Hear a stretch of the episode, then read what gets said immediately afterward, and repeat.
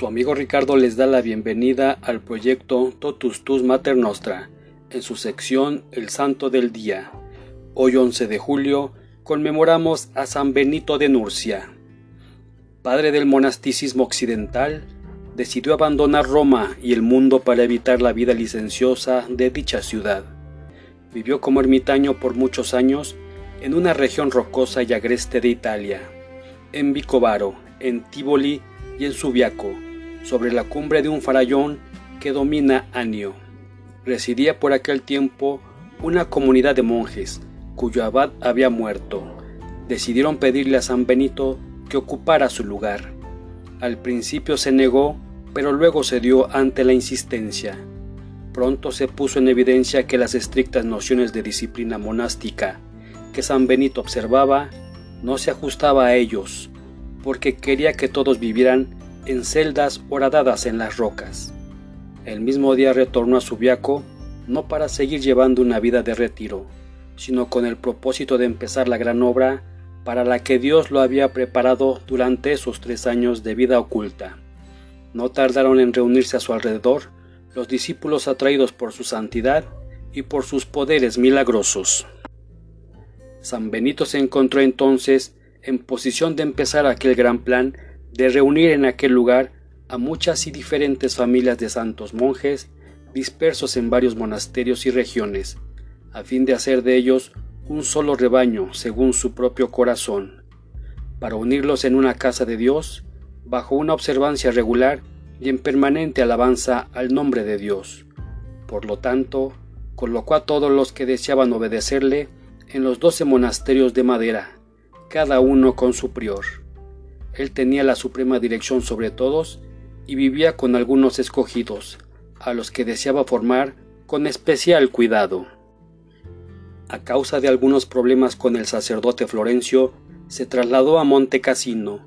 En esta región, sobre las ruinas del templo de Apolo, al que los habitantes de este lugar rendían culto antes de su llegada, construyó dos capillas y la abadía del Monte Cassino, alrededor del año 530. De aquí partió la influencia que iba a jugar un papel tan importante en la cristianización y civilización de la Europa post-romana. Fue tal vez durante este periodo que empezó a concretizar su regla, la que está dirigida a todos aquellos que renunciando a su propia voluntad toman sobre sí la fuente y brillante armadura de la obediencia para luchar bajo la bandera de Cristo nuestro verdadero Rey. Prescribe una vida de oración litúrgica, estudio y trabajo y llevando socialmente en una comunidad y con un Padre común. San Benito vaticinó el día de su muerte. El último día recibió el cuerpo y la sangre del Señor.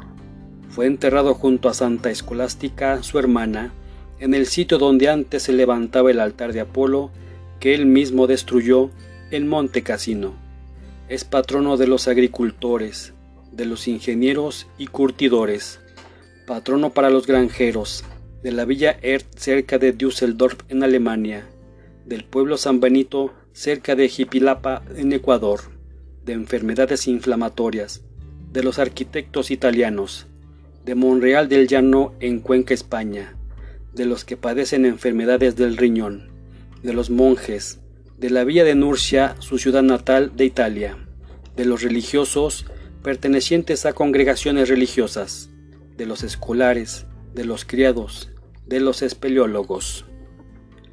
Las reliquias de Benito están conservadas en la cripta de la abadía de San Benoit, cercana a Orleans, donde se encuentra una iglesia carolingia en el centro de Francia. También se encuentra un hueso del cráneo de San Benito en Monreal del Llano en Cuenca, España.